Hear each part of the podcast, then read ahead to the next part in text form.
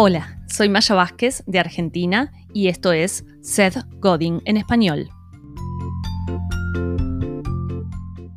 Vamos a comenzar con la traducción del episodio 1 de su podcast Akimbo.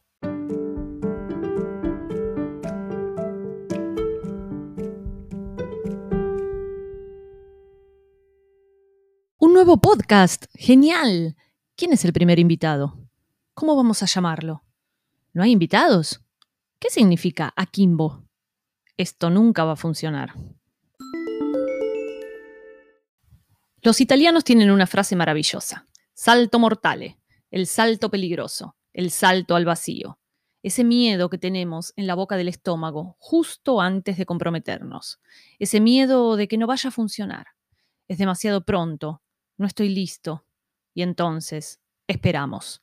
Pero algunas personas algunas personas no esperan.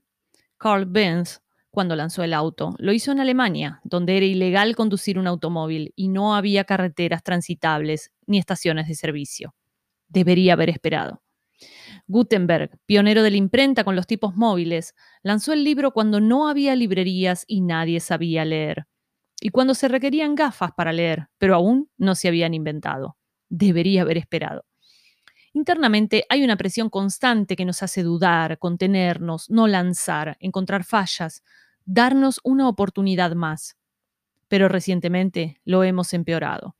Lo empeoramos porque ahora tenemos que, en mayúsculas, lanzarlo a lo grande, de forma tal que necesitamos una gran inauguración. Entonces, si no puedes hacer un jonrón, ni siquiera deberías intentarlo.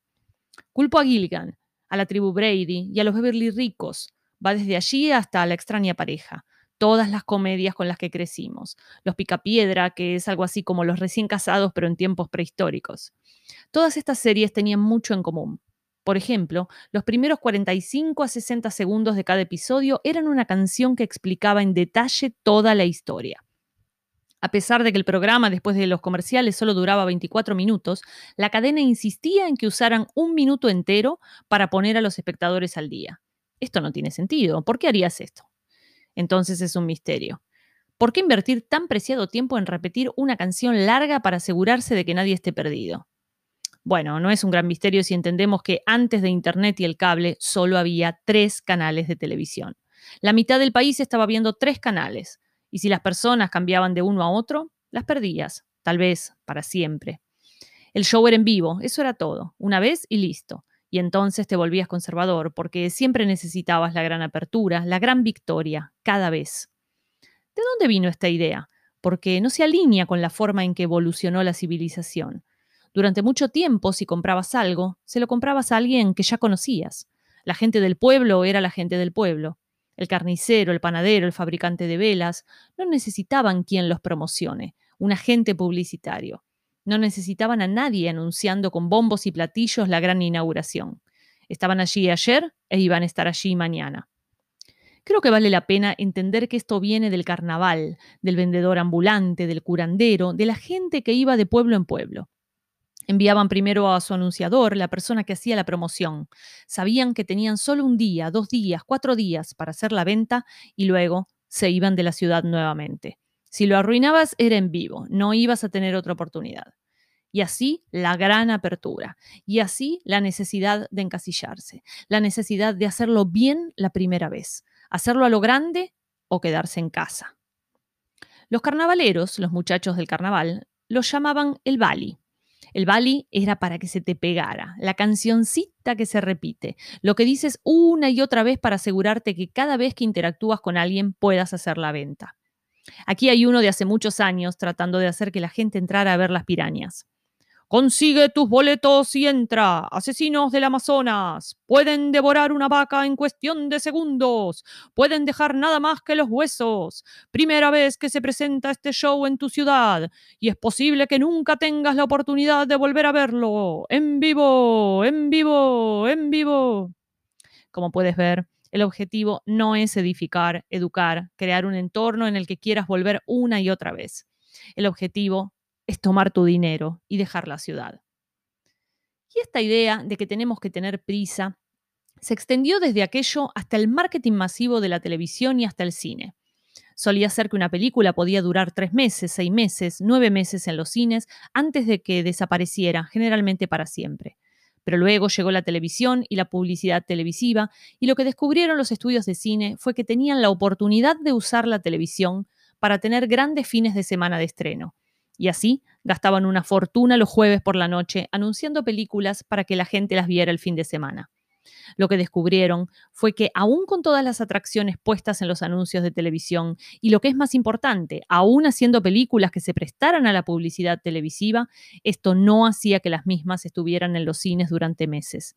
Tres días, diez días, veinte días, y se iban. Y entonces pasó lo mismo que había pasado con la televisión. Necesitamos salir con bombos y platillos a anunciarlo. Necesitamos promocionarlo. No tenemos mucho tiempo. Queremos llegar al mayor número de personas. Avancemos un poco más hasta Kickstarter. Creo que debería llamarse Kick Finisher, patada final más que patada inicial. La razón por la que creo que debería llamarse Kick Finisher es que para que un Kickstarter tenga éxito, excepto por los obvios casos raros, ese uno entre 10.000, para tener suerte alguien tiene que tener suerte, para que un Kickstarter tenga éxito necesitas comenzar con lo siguiente. Debes comenzar con personas que confían en ti. Un Kickstarter es el final de varios meses o varios años de esfuerzo para ganar confianza y atención. No es una gran apertura, es un gran final.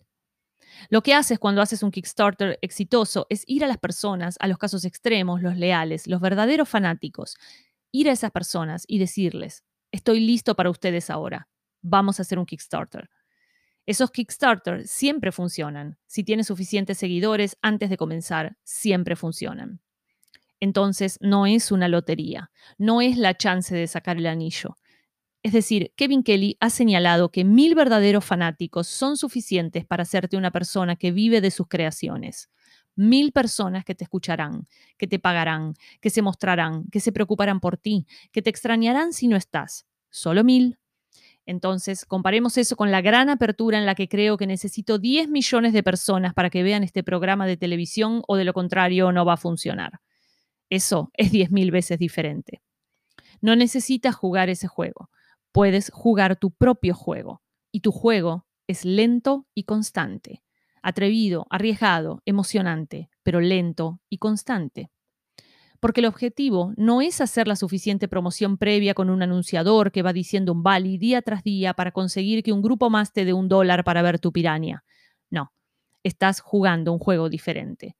El juego que estamos jugando no necesita una gran apertura, necesita un gran final. Debe haber una alternativa. ¿Cómo creció Wikipedia sin una gran inauguración? ¿Qué hay de Harry Potter o de Martian?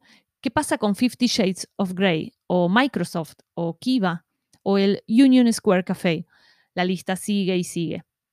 La mayoría de las marcas, la mayoría de las organizaciones que nos importan, no tuvieron una gran inauguración, no tuvieron un agite publicitario, no se lanzaron con una explosión. Debe haber otra forma. La alternativa se llama, primero, 10. Todos conocemos a 10 personas, todos tenemos 10 personas que nos escucharán. Cuéntale a 10 personas, mira qué pasa. Si esas personas se lo cuentan a otros, se correrá la voz. Si no lo hacen, haz un mejor trabajo. Toma tu novela, envíasela a 40 personas. 40 personas que confían en ti y te quieren. Mira qué pasa. Quizás la compartan. Si la comparten, se difundirá. Si se difunde, llegará a más personas. Tarde o temprano alguien se comunicará contigo y te pedirá que escribas otra cosa primero 10. 10 en 10 en 10. Pones una idea en el mundo, no en todo el mundo, solo en las personas que quieren escucharla. Y luego, tal vez, se esparza. Y si se esparce, crece. Y si crece, tienes que hacerlo de nuevo. Hace casi 20 años estuve en una conferencia. Había algunas personas geniales allí. Y en un momento estamos todos en círculo presentándonos y un chico dice, mi nombre es Sergey y tengo este pequeño motor de búsqueda llamado Google. Y en ese momento mucha gente sabía sobre Google, pero no era el fenómeno mundial que conocemos hoy. Y luego dijo algo profundo. Él dijo, nosotros no hacemos ninguna promoción de marketing directa o llamada de atención. Y déjenme decirles por qué. Creemos que algún día todos usarán Google. Y también sabemos que todos los días Google mejora. Y dado que estamos mejorando todos los días, no tenemos apuro en que la gente lo use por primera vez porque mañana o pasado mañana es demasiado pronto, porque luego será mejor. tendrán una mejor primera impresión. No tenemos prisa, en cambio, haremos lo mejor que sabemos hacer y esperaremos a que la gente se lo cuente a los demás. Pero no se trata solo de cosas digitales. Había un pequeño restaurante en el East Village de Manhattan hace años llamado Momofuku. Nadie había oído hablar de él, podía llegarte en cualquier momento. Su dueño, un tipo llamado David Chang, un poco loco, tenía un pequeño mostrador y un montón de mesas. Mi familia y yo solíamos ir allí a veces a almorzar los fines de semana y había todas esas reglas, no se podía añadir ni quitar nada, comías lo que te servían, como venía, pero lo que fue pasando día a día es que se corrió la voz. Llegó al punto en que el beisbolista Yogi Berra dijo que nadie puede ir allí porque siempre está tan lleno de gente, y se convirtió en todo un imperio. O consideremos el increíble podcast 99% Invisible de Roman Mars. ¿Cómo supiste de él?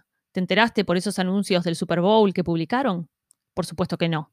Hubo docenas y docenas de episodios de 99% Invisible antes de que escucharas hablar de él. Porque Roman tomó el mismo enfoque. ¿Cómo hago algo para unos pocos? Algo especial, algo que sea realmente difícil de encasillar, algo nuevo. O consideremos una pieza de software como Dropbox, no recuerdo haber visto un anuncio de Dropbox hasta hace poco.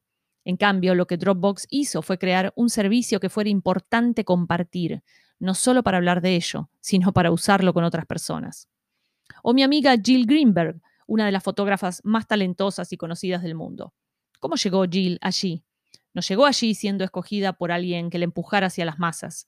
Ella llegó allí haciendo arte raro, al decir de ella, no tomo fotos como todos los demás, tomo fotos como yo y por eso sus fotografías son tan particulares, no encajan.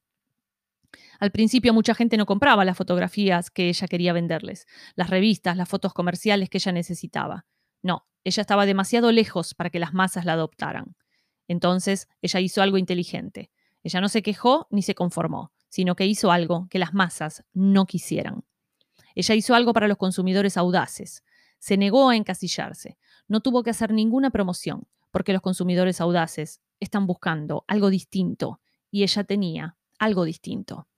Y luego, por supuesto, se esparce, ¿verdad? Lo primero que sucede es que el director de arte dice, consígueme a Jill Greenberg. Y por supuesto, el director de arte dice, consígueme a alguien que se parezca a Jill Greenberg. Y entonces, sabes que lo has logrado. El objetivo aquí, cuando estamos haciendo nuestro mejor trabajo, el trabajo que buscamos hacer, no es escuchar a las personas en la mitad de la curva porque las personas en el medio de la curva no nos escuchan. El objetivo no es los Picapiedra o la tribu Brady o los Beverly ricos. El objetivo es ir al margen, al límite, a las personas que están escuchando, a las personas que se preocupan. No con un bali, sino con algo real, para invitarlos a entrar y decirles algo que no sabían antes, para traerles algo un poco más complicado, algo por lo que un ejecutivo de la NBC no iría, para llevarlos en un viaje desde aquí hasta allá. No con una gran apertura, sino con una pequeña apertura, con un susurro. Aquí, mira, hice esto. Aquí, mira, hice esto. Ese es nuestro trabajo. ¿Qué sería diferente si no estuvieras pensando en hacer la publicidad más llamativa? Si no estuvieras enfocado en las grandes promociones y las métricas, en cuántos likes tienes en este momento. ¿Cómo construirías tu producto o servicio o tu causa si tu objetivo fuera hacerlo más profundo y elegante? Si la complejidad no fuera un desafío, sino un objetivo. ¿Qué pasaría si, en lugar de tratar de hacer ruido, decidieras hacer algo que importara?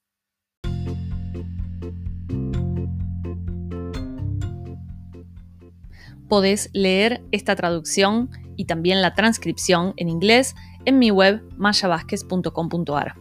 Gracias a Luana Budani que colaboró con ambas.